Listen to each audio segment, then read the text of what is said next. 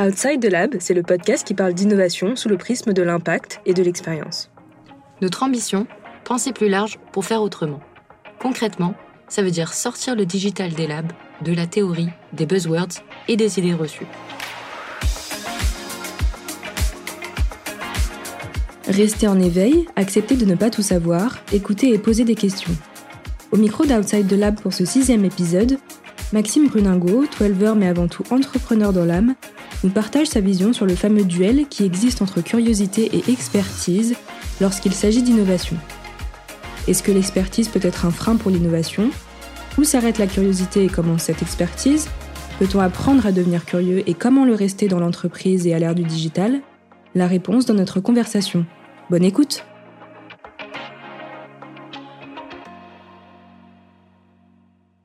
Hello Maxime, merci d'être avec nous euh, aujourd'hui. Euh, pour commencer, est-ce que tu peux t'introduire euh, à nos auditeurs et auditrices de la façon dont, tu le souhaites? Bien bonjour, merci pour l'invitation. donc Maxime Bruningo, je suis diplômé d'une école d'ingénieur, CPE Lyon, une école plutôt généraliste, mais ensuite je me suis spécialisé en traitement et synthèse d'images. J'ai enchaîné ensuite avec un master spé en entrepreneuriat à l'EM Lyon. En fait, euh, l'idée c'était un peu de m'éloigner du monde de l'ingénierie, où j'avais pas forcément été euh, convaincu pendant mes stages euh, qui ont enchaîné pendant toute l'école d'ingénieur. Pendant ce master spé en entrepreneuriat, j'ai monté une première boîte qui s'appelait Volto, qui était dans l'enseignement des langues, avec deux copains. Ça nous a suivis pendant deux ans et demi à peu près. On a souhaité ensuite arrêter le projet parce que les trajectoires qu'on nous demandait n'étaient pas forcément celles qu'on voulait faire. En parallèle, je bossais chez Apple comme job alimentaire. Et ensuite, je suis arrivé sur Paris en février 2020, juste avant le Covid, où j'ai rejoint Toile Consulting dans un rôle de, consultant et aujourd'hui euh, senior consultant. Et en parallèle, j'ai aussi une autre euh, boîte qui s'appelle Splits, hein, qui est dans le monde du trail. Projet en fait euh, intéressant puisqu'il est la suite de mon projet de fin d'études. donc ça remonte maintenant à 2016 où l'idée c'était de savoir si on était capable d'estimer le temps d'un coureur sur une course avant sa course. Et si oui, avec quelle précision, etc. etc. Et les résultats étaient euh, relativement intéressants, donc on a décidé euh, de continuer un peu ce projet et qui s'est structuré il y a deux ans maintenant. Donc on est un petit peu euh, tous à côté de nos boulots principaux, mais voilà, l'idée c'est que l'entrepreneuriat me passionne, donc je souhaite quand même le garder même en parallèle de mes activités principales, puisque voilà, c'est un passe-temps que je trouve très enrichissant et très intéressant. Tu nous parles de tes deux expériences entrepreneuriales, donc Volto et Split. Mm. Ce qui est assez intéressant, c'est que c'est deux euh, entreprises qui évoluent dans des secteurs et euh, sur des problématiques totalement différentes. Qu'est-ce qui t'a donné envie euh, justement d'avoir ces deux projets au-delà bah, du cadre de tes mm. projets de fin d'études? La première, c'est plutôt l'opportunité. L'idée, elle est venue dans un, événement qui s'appelle les Startup Weekend, où en fait le thème c'était l'éducation. Donc Startup Weekend concrètement c'est pendant un week-end du vendredi soir au dimanche soir on bosse non-stop, on dort le moins possible et l'idée c'est que le dimanche soir on pitch une boîte comme si elle existait vraiment. Intéressant. Et, euh, et à cette occasion donc on était en équipe de je crois 6 ou 7. Donc on a gagné le prix UM Lyon justement par hasard et du coup on était deux à vouloir continuer un peu l'aventure. Donc on a hum, utilisé cette idée pendant tout notre master spé à l'EM comme euh, projet au lieu d'avoir un mémoire ou d'avoir des stages à la fin, on a monté la boîte concrètement. Donc ça, c'était vraiment l'opportunité. Euh, rien qui m'était destiné à travailler dans l'éducation, euh, l'enseignement. Pour être honnête, c'était pas forcément un domaine qui me passionnait ou qui me plaisait initialement. Mais euh, l'idée était intéressante, on voyait qu'il y avait quelque chose à faire, on était étudiant. Donc en fait, on était vraiment d'un côté des clients potentiels, des utilisateurs potentiels plutôt. Et donc on considérait qu'on avait quand même une certaine expérience qui nous disait qu'il y avait quelque chose à faire. Donc c'était plus cette orientation-là. Le point commun entre les deux idées, c'est la donnée derrière. On leur trouve peut-être un petit peu plus ma spécialité d'école d'ingénieur. Traiter la donnée pour l'enseignement ou pour le sport, ça reste deux domaines différents, mais euh, euh, mais c'est le point commun derrière, c'est la donnée. Après, je pense que je suis quelqu'un d'assez curieux, qui m'intéresse à énormément de domaines différents. Le sport, évidemment, c'est un peu euh, ma passion initiale, mais en réalité, je pense qu'on peut trouver un peu un intérêt dans tout. Étant donné qu'aujourd'hui, on est quand même dans, un monde où tout s'entrecroise, que ce soit la donnée, là du coup, on parle exclusivement de ça, mais la donnée, l'expérience utilisateur, le digital, la tech, il y a tellement de sujets qui s'entrecroisent qu'aujourd'hui, on peut prendre n'importe quel sujet, je sais pas, le mariage et on arrivera à mettre de la donnée, de l'expérience et je ne sais quoi, et on trouvera quelque chose qui sera quand même intéressant. Mais euh, pour monter comme ça une société mm. ou euh, entreprendre quelque chose, il faut quand même euh, une certaine connaissance. C'est-à-dire que tu peux être curieux. Je pense que c'est quand même assez compliqué demain de monter une société sans avoir un minimum de connaissances sur le sujet. Donc c'est pas vraiment en termes de temps, mais qu'est-ce que tu as fait pour vraiment essayer de comprendre tout l'environnement et tout l'écosystème mm. des secteurs? Dans lesquels tu as fait évoluer tes boîtes Eh bien, je pense que c'est la raison du premier échec. C'est que justement, on connaissait pas notre écosystème. Enfin, on pensait le connaître, mais on le connaissait pas. Dans la startup là sur l'enseignement des langues, donc il y avait plusieurs écosystèmes. Un, euh, les écoles concrètement, les enseignants, les étudiants, puis après tout ce qui va avec. Donc euh, bah, évidemment euh, les achats dans les écoles, etc., etc. Donc vraiment la, le parti plus administratif. On va dire les deux écosystèmes principaux qui étaient les étudiants et les enseignants. En fait, on connaissait un sur deux les étudiants puisqu'on en était, et encore on connaissait que les étudiants que nous représentions, c'est-à-dire euh, dans le supérieur, école d'ingé, voilà. Donc c'était quand même une niche, et je pense que bon, le manque d'expérience, le manque de plein de choses nous ont fait penser que un, on connaissait les enseignants, alors qu'en réalité pas du tout, et probablement peut-être pire, mais qu'on connaissait les étudiants alors qu'on connaissait qu'une niche des étudiants. Mmh. Donc on pensait avoir une idée. nationale, euh, tout ça Ouais. c'est étatique, ça peut être un peu euh, plus. euh, Ouais, alors ça on l'avait vite compris, donc c'est pour ça qu'on Mm. était très vite allé Mhm. dans le supérieur et surtout dans le privé, enfin privé supérieur on va dire, alors même c'est privé public pour certaines etc. mais en tout cas dans ce secteur-là parce qu'il y avait plus de liberté. Ça, on y reviendra probablement sur la liberté, mais c'est quand même assez important. Euh, sinon ouais, il y a vite des contraintes et ça devient vite la galère. Et en fait non, on s'est rendu compte, mais ça on s'en rend compte euh, trois ans, cinq ans après qu'on ne les connaissait tout simplement pas. On arrive avec nos gros sabots d'étudiants, on avait euh, tout juste diplômé en disant bon ben euh, l'enseignement des langues c'est nul, voilà pourquoi et voilà nos preuves et voilà ce qu'il faut faire. Et eux ils avaient 30 ans d'expérience, 35 ans d'expérience, on dit mais vous êtes rigolo les jeunes là, mais euh, c'est pas comme ça que ça marche. Le côté disruptif n'a pas fonctionné euh, dans le cadre de cette Ouais, ouais, alors le disruptif, je pense que ça marche bien quand on est des génies, mais il s'avère qu'il nous manque de trois choses. Ouais. Et non, non, c'est vrai que ça avait été un peu une boucherie. Donc on avait réussi parce que, bon, quand même, t'arrives à accrocher parce que, bon, voilà, euh, je pense que ce serait un peu se mentir à nous-mêmes que dire que l'enseignement des langues en France est parfait. Donc on avait quand même réussi à... Pardon Je pense même que c'est une lacune. Oui, exactement. Donc je pense que le, le, le constat initial n'était pas forcément mauvais, mais je pense que l'approche était catastrophique. Et je pense que voilà, donc ça, ça fait partie, je sais plus exactement la question, mais connaître son écosystème. Donc là, on le connaissait pas. Donc euh, je pense que c'est déjà aussi une première raison. Après, effectivement, il faut le connaître. Et donc ça, c'est primordial. Mais est-ce que tu as besoin de compétences d'expertise pour connaître un écosystème? Est-ce que finalement euh, la question ouverte, l'entretien, la curiosité, la discussion, le débat, la posture juste Mm. d'écoute, est-ce que c'est des choses qui s'apprennent par des écoles d'ingénieurs, par des écoles de commerce, par des diplômes? Je suis pas persuadé. Euh, Non, je- c'est peut-être aussi euh, la différence entre les différentes parties prenantes, Mm. le nombre de parties prenantes que tu as dans ton projet, parce que tu parles vraiment de Ouais. ce côté euh, éducation, langue. Donc, tu avais les professeurs, les écoles, les étudiants. Là, dans le sport, à la limite, justement, on revient sur ce terme de niche, où au final, toi, tu es curieux, tu adores le sport. Même temps, tu t'adresses à des sportifs qui Mm. vont avoir finalement le même intérêt et la même passion que toi. Donc, est-ce que ça suffit d'être un peu plus curieux, moins expert dans un domaine avec moins de parties prenantes dedans. Je pense que c'est toujours intéressant à un moment ou à un autre d'avoir le point de vue d'un expert. Je pense que hum, pour aller au bout des choses, pour savoir si vraiment il y, a un, attrait derrière, c'est quand même assez important. Après, je pense que le fait de ne pas être expert, le fait d'avoir quand même une vision un peu plus peut-être lointaine du sujet, parfois ça peut nous faire toucher des choses qu'on n'aurait pas forcément eu à l'esprit si on avait été expert. Mais t'étais pas tant expert euh, justement du secteur d'activité, des domaines, mais est-ce que tu n'avais pas une expertise euh, autour de la data? Est-ce que ton rôle euh, dans tes deux activités a été similaire? Peut-être un rôle de data analyst, ce qui t'a permis de t'appuyer sur ton expertise pour justement aller plus loin euh, sur ces activités-là ou pas du tout et tu avais un rôle totalement différent? Je pense que le rôle, il pouvait être semblable, vraiment si on reste sur le sujet de la data. Après, je pense que partir du prisme de la data pour inventer quelque chose, on va dire, c'est probablement l'erreur.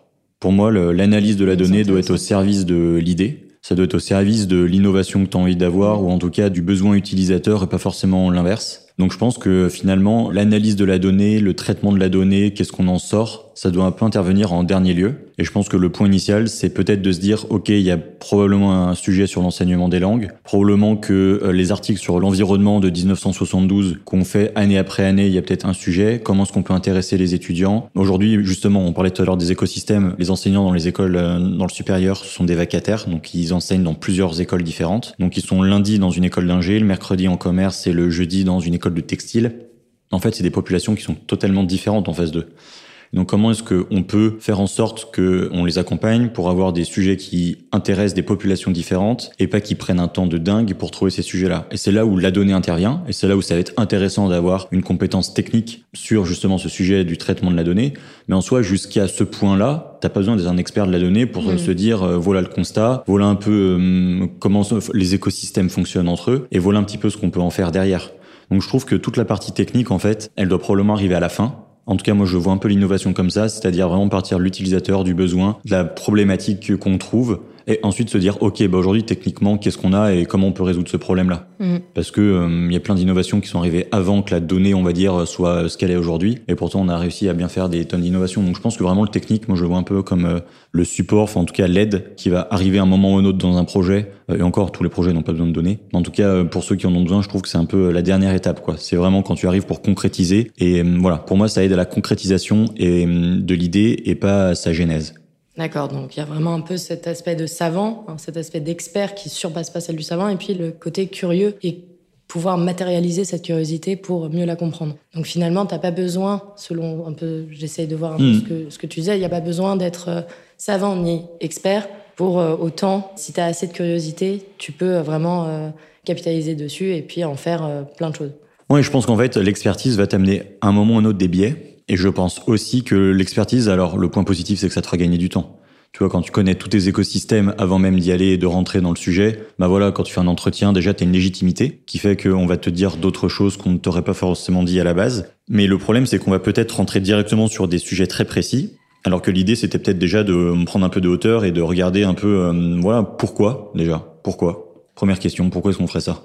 On parle d'expert et d'expertise. Ça Mm. veut dire quoi pour toi être un expert? Alors, d'un point de vue euh, relatif, un expert, c'est quelqu'un qui connaîtra mieux son sujet qu'une majorité d'une population. Pourquoi je dis que c'est relatif C'est qu'aujourd'hui, euh, on prend un groupe de 100 personnes. Il y en a peut-être deux qui connaîtront très bien un sujet par rapport aux 98 autres. Mais tu changes la population, peut-être qu'ils connaîtront plus trop bien ce sujet par rapport aux autres. Donc je pense qu'en fait, un expert, c'est aussi relatif par rapport à la population avec qui t'es. Donc aujourd'hui, je pense que tu on est tous les trois là. Mm. Peut-être que toi, tu connais très bien un domaine beaucoup plus que Julia et moi. Bah, tu seras experte parmi nous trois sur ce sujet-là. Mm. Par contre, on change Julia et moi par deux euh, autres experts de ce sujet. Bah, peut-être que tu deviendras plutôt, pas l'apprenti, mais tu deviendras peut-être la personne qui aura pas forcément le plus de connaissances. Donc finalement, il y a un degré de subjectivité aussi dans l'expertise et c'est se dire qu'on est expert euh, aux yeux des autres. Moi, je pense, je pense qu'il y a cette question de pair un peu, de légitimité, c'est-à-dire euh, j'ai une problématique, bah tiens, je sais que euh, telle personne s'y connaît très bien, mais encore une fois, c'est par rapport à mes connaissances. Peut-être Mm. que si j'avais développé euh, 20 fois plus de connaissances sur ce sujet, je serais allé voir un autre expert, enfin, en tout cas quelqu'un d'autre que je considère comme expert. Et ça, c'est parce que toi-même, je pense que tu as cette curiosité et cette envie d'apprendre des choses et tu as ce recul pour se dire, bon, bah voilà, cette personne-là, je sais que c'est pas euh, le plus grand expert dans ce domaine-là. Et pourtant, je sais qu'il est plus expert que moi. Mais parce que toi aussi, de base, tu as une petite connaissance. Enfin, je pense que tu ne vas pas euh, t'intéresser à un sujet où même toi, tu n'as pas commencé à creuser sur ce sujet-là. Il y a ça. Je pense a aussi une question où, euh, bah, faut accepter de pas tout savoir. Mm. Mais Et ça, quand on sait pas, C'est assez compliqué. euh, en Ouais, et quand on sait pas, ben on sait pas, et on va poser des questions, ou on se renseigne, on se recherche. Aujourd'hui, il y a quand même pas mal de choses pour apprendre. Et donc, je pense que voilà, faut être un petit peu euh, humble, puis se dire, bah ça, j'y connais rien, bah je vais aller parler avec quelqu'un qui a l'air de s'y connaître. Et puis peut-être qu'en développant ses connaissances, bah on aura peut-être envie d'aller voir quelqu'un qui s'y connaîtra plus, ou peut-être dans un autre domaine. Enfin, c'est-à-dire, euh, aujourd'hui, je sais pas, on prend n'importe quel sujet, euh, je sais pas, euh, peu importe. euh, on parlait de la donnée. Bon, la donnée, c'est super large. Il y a l'analyse de la donnée, le traitement, enfin bref, euh, la synthèse. On peut en faire des. Il y a énormément de domaines. Donc peut-être que, voilà, aujourd'hui, on peut peut-être considérer que je connais la donnée parce que c'est mes études et tout. En réalité, je suis loin d'être un expert du sujet. Et euh, peut-être que dans la famille, euh, très grande famille de la donnée, bah, je vais ensuite m'intéresser plus au traitement de la donnée. Et là, je vais aller voir quelqu'un qui s'y connaît beaucoup plus en traitement.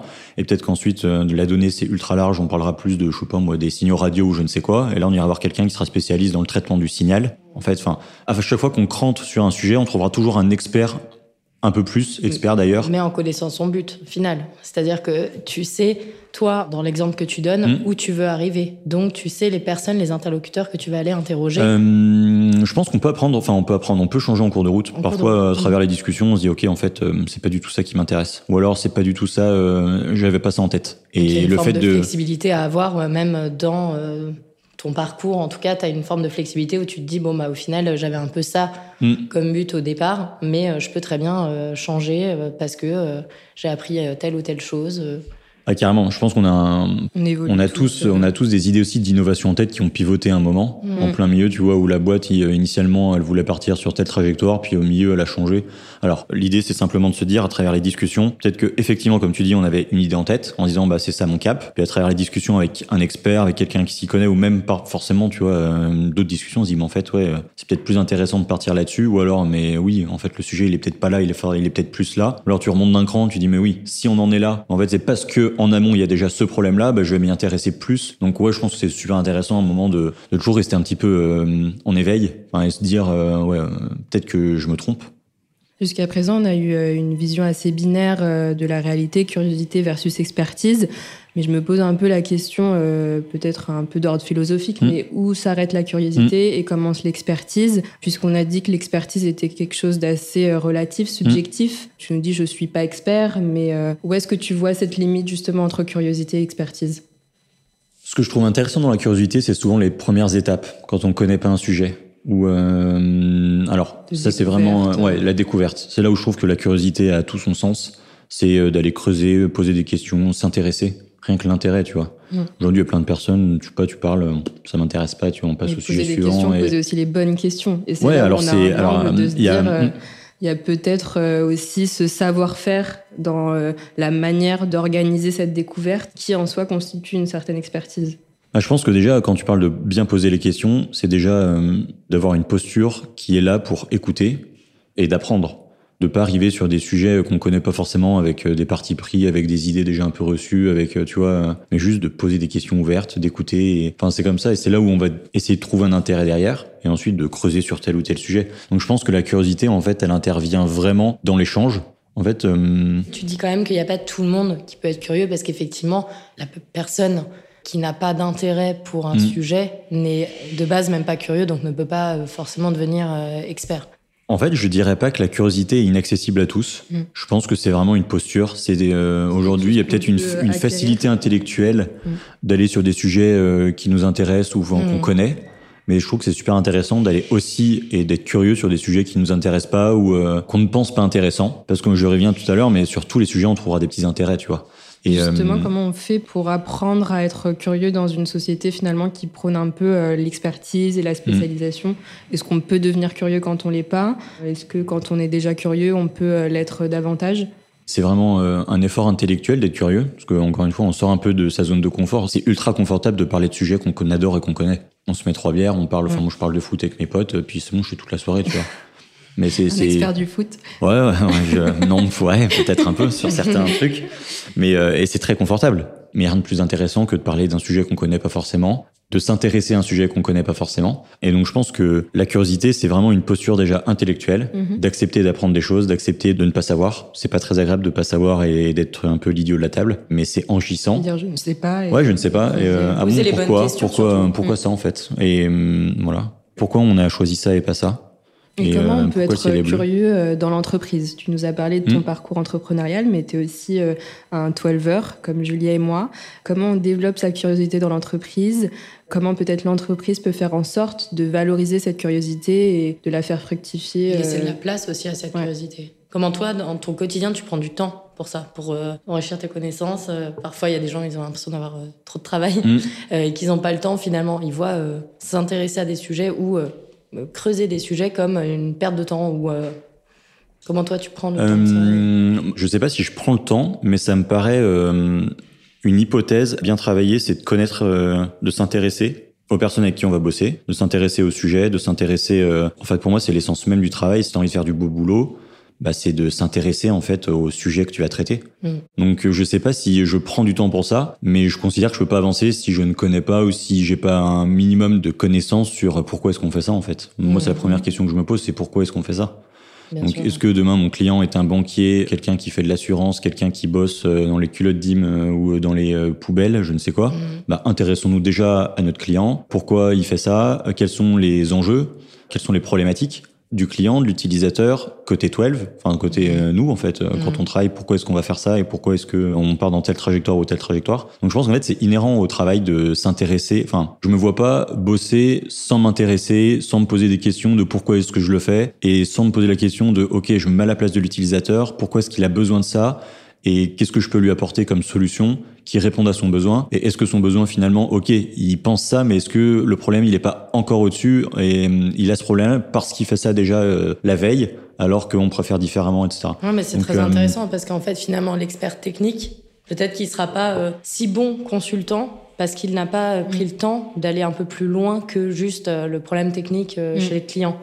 On parlait tout à l'heure des biais à des experts. Mm. Je pense que l'expert, en fait, sur son domaine, il a une multitude de solutions parce qu'il est expert de sa solution, euh, il est expert de son domaine, et du coup, il va avoir tendance à aller assez vite à la solution. Le client me dit, OK, voilà mon problème. Bon, bah, très bien, ce problème, je le connais, euh, je l'ai déjà fait 100 fois, boum, voilà la solution.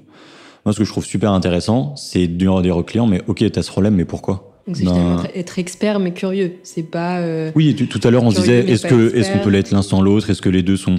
En fait, encore une fois, c'est pour ça que je suppose que les gens très compétents qui ont une expertise sont aussi curieux. J'essaye pas du tout de mettre l'un qui ne va pas avec l'autre ou l'un sans l'autre. C'est la poule avant l'œuf, l'œuf avant la poule. Ouais, je pense que la première. Ouais, exactement. Puis curieux, curieux, puis expert. Oui, après l'expertise, il y a un moment, de toute façon, c'est rien que le temps. Hein. C'est difficile d'être expert. Alors que pour moi, tu vois, la curiosité, t'as pas besoin d'avoir 10 ans d'expérience ou d'expertise dans un domaine pour l'être. Curiosité, tu vois, demain, on rencontre quelqu'un qui fait un nouveau métier que je connais pas. Bah, je pense qu'en deux heures d'entretien, je dis pas que je connaîtrais son métier, mais je dis que je vais peut-être potentiellement au moins le, comprendre un peu ses problématiques. Alors que être expert en deux heures, ça me paraît juste. Euh, Sans catégoriser, mais du coup, est-ce qu'on peut être curieux sans jamais être un expert de quelque chose. Par contre, un expert, est-ce qu'il peut être expert et être curieux euh, sur plein d'autres sujets euh, Est-ce qu'on peut être expert de rien finalement et juste bah, curieux Voilà, ouais, très simple.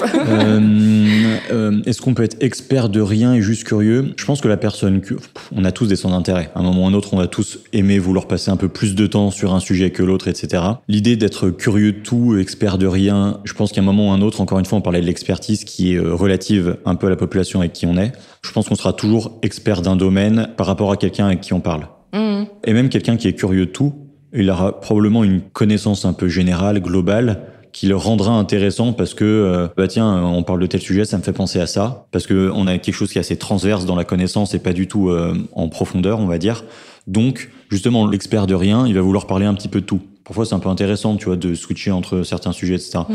mais honnêtement je pense qu'on a tous des centres d'intérêt. Il y a tous un moment ou un autre dans la vie où tu vois on dit ah bah tiens ce domaine euh, il est quand même un peu kiffant je vais passer un peu plus de temps dessus que certains autres et dans le monde euh, ultra connecté euh, dans lequel on évolue avec les réseaux sociaux, les mm. médias, est-ce que le digital, finalement, euh, c'est un frein ou un levier pour cette curiosité à développer, qui est importante du coup pour l'innovation? Je trouve qu'aujourd'hui, on est dans l'instantanéité. Enfin, en fait, tu vois, euh, Twitter, c'est deux, c'est je sais pas combien de caractères, donc c'est très court. Euh, pour l'instant. Pour l'instant, exactement. On va, on va, voir ce qu'ils nous réserve. Peut-être pour 8 dollars, on pourra faire un truc. Mais euh, en fait, je trouve qu'on est quand même dans un temps où tout switch très vite. Tu vois, euh, même euh, les news, tu regardes les chaînes d'infos, on passe d'un sujet à un autre en 20 secondes, etc., etc. On prend plus trop le temps, justement, de j'ai un peu une passion pour les podcasts qui durent 2h30, là, notamment Thinkerview, etc., mhm. où c'est des, on rentre dans le sujet et on prend le temps de rentrer dans des écoutes et je trouve que c'est super intéressant parce qu'à un moment, on n'a peut-être pas beaucoup parlé, mais le temps, t'es obligé de prendre du temps à un moment ou un autre. En fait, c'est pas possible ni d'être expert, ni de prendre le temps. Enfin, tu vois, quand t'es curieux, bah, il y a un moment, t'as envie juste de parler avec la personne, prendre le temps et, de la comprendre, de la connaître, etc. Dans l'expéditif. Euh, l'expéditif, je pense que ouais, c'est compliqué. Euh, c'est compliqué aujourd'hui de. On est quand même dans un monde, ouais, comme tu disais, ultra connecté où tout va vite. Euh, l'info prend une milliseconde pour aller d'un endroit ou un autre. C'est la même chose. Mm. C'est-à-dire qu'on a vu un gros titre, on a écouté trois minutes BFM ou France Info ce matin. au final, tout le monde sait la même chose. Et, tout le monde pense être expert aussi. Mais voilà, c'est dire ah bah tiens, on m'a dit ça et après j'en ai parlé à telle personne qui finalement a le même avis que moi, donc finalement on a l'impression de connaître quelque chose mm. sans jamais effectivement être allé euh, un peu plus en profondeur.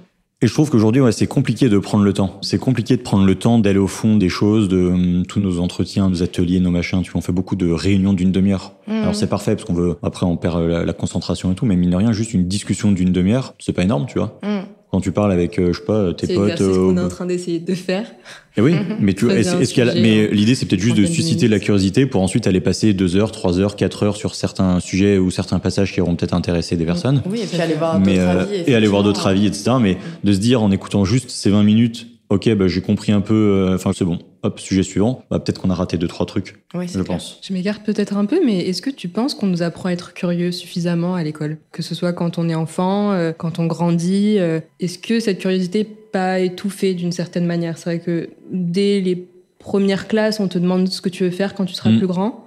Déjà, on te pousse à te spécialiser, à construire ton expertise. Ensuite, on arrive, tu choisis une filière. Bon, un peu mm. moins avec la structure du baccalauréat, par mm. exemple, aujourd'hui, mais ensuite tu dois euh, choisir une école, construire ton expertise. Est-ce que finalement tu penses que l'école nous apprend suffisamment à être curieux? C'est une bonne question. Je me demande si l'école aussi n'est pas là pour apprendre un socle commun à tout le monde qui va peut-être tuer la curiosité de certaines personnes. Mais quand tu as 40 ou 30 enfants, je sais pas combien ils sont aujourd'hui par classe, mais euh, où tu dois, à la fin de l'année, en tout cas, ton objectif, c'est que tous sachent faire ça, ça et ça. Je pense qu'il y a un moment, c'est compliqué de t'évader Mm. dans la curiosité de chacun. Puis la finalité, c'est quand même d'avoir un diplôme qui te dit euh, expert en data, expert en marketing. Alors là, tu vois, euh, même expert en data, on est déjà euh, plus loin dans les études. Mais rien qu'au début, tu vois, apprendre à lire, compter, écrire, machin, euh, bref, Oui, euh, toute la partie, c'est parles. le socle commun. Il y a un moment, en fait, t'es un peu obligé de te concentrer à ça parce que euh, bah, faut que tout le monde l'ait. Mm. Donc si tu commences, euh, t'as 30 euh, écoliers ou peu importe comment on les appelle, qui sont en face de toi, qui commencent à poser des questions les uns après les autres. euh, ah bah tiens, en fait, ça me fait penser à ça. C'est génial. Je Mm. pense que tu vois, les profs d'histoire, ils sont archi contents quand en face d'eux, on leur pose des questions, euh, pourquoi, pourquoi, etc. Mais il y a un moment, en fait, t'es un peu obligé de couper ça Oui. parce que sinon, Mais euh, finalement, il y a pas, a- pourquoi il n'y aurait pas un peu plus de débat, de Mm. session Mm. finalement, Et de débat d'éveil. sur un sujet d'éveil, effectivement. Ah ouais, parce que- complètement. Et pas tant Ça, sur un ouais. sujet en particulier, tu vois, parce que l'histoire, effectivement, tu peux aller plus loin, mais c'est te dire bah, qu'il y a d'autres disciplines, éveil à Mm. l'art, éveil à la musique, éveil à euh, la différence, Mm. euh, et c'est se dire que c'est à partir de toutes ces disciplines qu'on va développer la curiosité, et pas que dans le parcours euh, tracé, Mm. euh, l'histoire, mathématiques, Bah, géographie. c'est ça, en plus, comme disait Marilyn, effectivement, on choisit très vite. Euh, c'est un peu différent dans d'autres pays, mais en France, effectivement, à 17, 18 ans, on demande de choisir Mm. un parcours euh, supérieur. Au final, on se dit euh, un peu, euh, voilà, bah, on va faire ça, on est expert de commerce ou du marketing. Je pense pas qu'au bout de 4 ans d'études, on soit euh, expert marketing, sachant qu'en plus, il y a toujours ce socle commun. Mais euh, du coup, ouais, c'est peut-être un peu bloquant pour découvrir d'autres choses. C'est probable. C'est probable qu'aujourd'hui, on bride un peu la curiosité dans le parcours scolaire et par, je pense qu'il y a plein de raisons en réalité. Donc, c'est bien possible qu'on ait cette problématique-là. Après, en fait, rien n'empêche aussi sur son temps autre. Je me dis qu'il n'y a pas que l'école non plus. Probablement que j'ai eu la chance et tout, mais on m'emmenait, tu vois, j'avais des bouquins à la maison, euh, Mm. je sais pas, la collection de l'imagerie pour, tu sais, les bouquins un peu. Mm. euh, bah, tu regardes plein de, enfin voilà. euh, je trouve qu'il y a aussi plein d'autres occasions que l'école. C'est aussi là où tu vas découvrir ta curiosité, savoir un Mm. peu les sujets que t'aimes ou je ne sais quoi. On est comme- Finalement, on revient à cette question de c'est un privilège finalement de développer cette curiosité au-delà de l'école, d'être éveillé par ses parents, par la Mm. culture. Son entourage. Euh, son entourage. C'est un privilège, je dirais. bon, forcément, il y a toujours une part de privilège qu'on va toucher. On voit bien que dans certains cercles, on est Ces plus. métiers privi- alimentaires versus euh, passion, par exemple, tu vois. Ouais. Se dire est-ce que finalement euh, on a cette liberté, c'est ce terme que tu as Mm. utilisé euh, dès l'introduction, est-ce qu'on est libre d'être curieux aujourd'hui euh, dans la société? Est-ce que tout Bah, je trouve quand même qu'on est, on est dans. Tout à l'heure, on parlait de, de l'information qui est quand même accessible pour tous, etc. etc. Aujourd'hui, on est quand même dans une société où c'est quand même pas très très compliqué d'aller se renseigner sur un sujet, tu vois. Autant il y a 400 ans, fallait euh, effectivement, on parlait vraiment de pur privilège d'avoir une encyclopédie à la maison ou euh, d'avoir la chance d'aller dans je ne sais quelle école ou je ne sais quel truc. Aujourd'hui, en trois clics, et je crois qu'en France, on est un certain nombre à avoir euh, une connexion internet. Mm. C'est quand même pas très compliqué d'écouter un podcast, tout simplement. Oui, tout à fait. Et là-dessus, il n'y a pas besoin d'avoir un privilège exceptionnel pour avoir la. Par contre, peut-être que apprendre à être curieux, etc., etc. C'est tout à l'heure, moi je le disais, je pense vraiment que c'est une posture Mm. intellectuelle, etc. Et ça, c'est quelque chose qu'on peut apprendre. Et peut-être qu'on l'apprend pas, ou on l'apprend que dans certains milieux et pas d'autres. Ça, c'est je- honnêtement, j'en ai aucune idée. C'est là où ce serait intéressant. Mais à partir du moment où on a la posture, je trouve qu'aujourd'hui, c'est quand même pas très compliqué d'aller s'intéresser à des sujets et c'est accessible à beaucoup, beaucoup de personnes en France. Bien sûr. Merci euh, Maxime pour cet échange, pour euh, clôturer euh, cet épisode du podcast de deux questions signature. Pour commencer, que veut dire pour toi penser plus large et faire autrement? Penser plus large, faire autrement. Moi, je reviens à cette idée de poser des questions, de pas forcément partir tout de suite dans ce qu'on a en tête, l'idée la plus simple à mettre en œuvre, l'idée la plus facile, celle qu'on a fait la veille ou je ne sais quoi. Être curieux. Être curieux, Euh, mais juste se poser 10 minutes, euh, juste se dire, ok, pourquoi je fais ça? Je crois qu'il y, a une- il y a une phase là quand on est enfant, on fait que dire pourquoi, on Ah, non-stop. J'ai eu cette phase. Ouais, mais je crois qu'on y passe un petit peu tous, tous les parents, ils pètent un boulon, ouais, parce que, parce Non, on que. la garde pas assez. Au final. Ouais. Mais moi j'ai mais été juste d'y revenir. parce que, Ouais, voilà. Ben, revenons à cette phase, tu vois. Même à 30 ans, c'est pas très gênant. Ouais. Euh, pourquoi? Questionner la certitude. Mm. Ouais, exactement. Pourquoi? Et puis ensuite, ben, une fois qu'on a la réponse, d'y aller. Mais euh, parfois, on a des bonnes surprises euh, de se dire, ok, mais en fait, euh, je vais peut-être faire différemment, ou peut-être que la réponse à la question pourquoi va nous orienter et va faire comprendre aussi à notre interlocuteur que c'est peut-être pas la bonne question qu'on se pose. Mm. Et rien que le fait de faut- poser la question, Hmm finalement, c'est ce qui déclenche un petit peu le débat, Oui, qui permet d'aller plus loin que euh, Bien sûr. Après, l'idée, c'est pas de faire des pourquoi pendant 50 ans et c'est toujours d'avoir une petite idée derrière la tête. Mais très souvent, on va comprendre que la question qu'on se pose, en fait, elle est issue d'un raisonnement qui lui-même peut être questionnable. Et c'est ça qui est super intéressant, c'est de remonter un petit peu ce fil euh, qui nous est amené à se poser cette question. Mais peut-être que la réalité, c'est que c'est 100 fois plus intéressant et peut-être qu'on aura un impact bien plus important en remontant ce fil et en allant agir sur un peu un maillon plus en amont, parce que c'est ça l'idée et l'esprit derrière. Et euh, deuxième question, est-ce qu'il y a une idée reçue que tu aimerais déconstruire aujourd'hui? Acceptons de ne pas tout savoir, acceptons d'avoir tort, acceptons de ne pas être d'accord, acceptons en fait tous ces échanges on a le droit de, à la fin d'une discussion, on a le droit de pas être d'accord, c'est pas très grave. Mais on n'a pas un qui a forcément plus raison que l'autre. C'est pas la génération, c'est pas l'expertise qui devrait freiner au débat et à la discussion. Non, euh, un expert sur un domaine aura raison peut-être sur sa problématique d'expertise, mais aujourd'hui je trouve, on en a parlé, mais tous les sujets s'entrecroisent. Ouais que ce soit dans la société. Euh, enfin, en fait, la société est tellement complexe aujourd'hui que c'est pas parce que quelqu'un aura un avis parce qu'il est expert sur un domaine qu'en réalité cette problématique peut pas être adressée sous plein d'angles différents et que finalement il n'y a pas 25 réponses qui correspondront à cette problématique. Donc ça, je pense que c'est essentiel, c'est que tout n'est pas blanc, tout n'est pas noir, c'est tout est gris. Voilà, c'est très positif, mais tout est gris. tout est gris. tout merci, est gris. merci Maxime pour ça. Euh, on a été ravis de t'avoir euh, sur cet épisode du podcast. Bien, merci à, à bientôt. Merci. Merci beaucoup d'avoir écouté cet épisode d'Outside the Lab. Si ça vous a plu, n'hésitez surtout pas à suivre le podcast sur la plateforme que vous avez utilisée pour l'écouter. Et à bientôt pour un prochain épisode.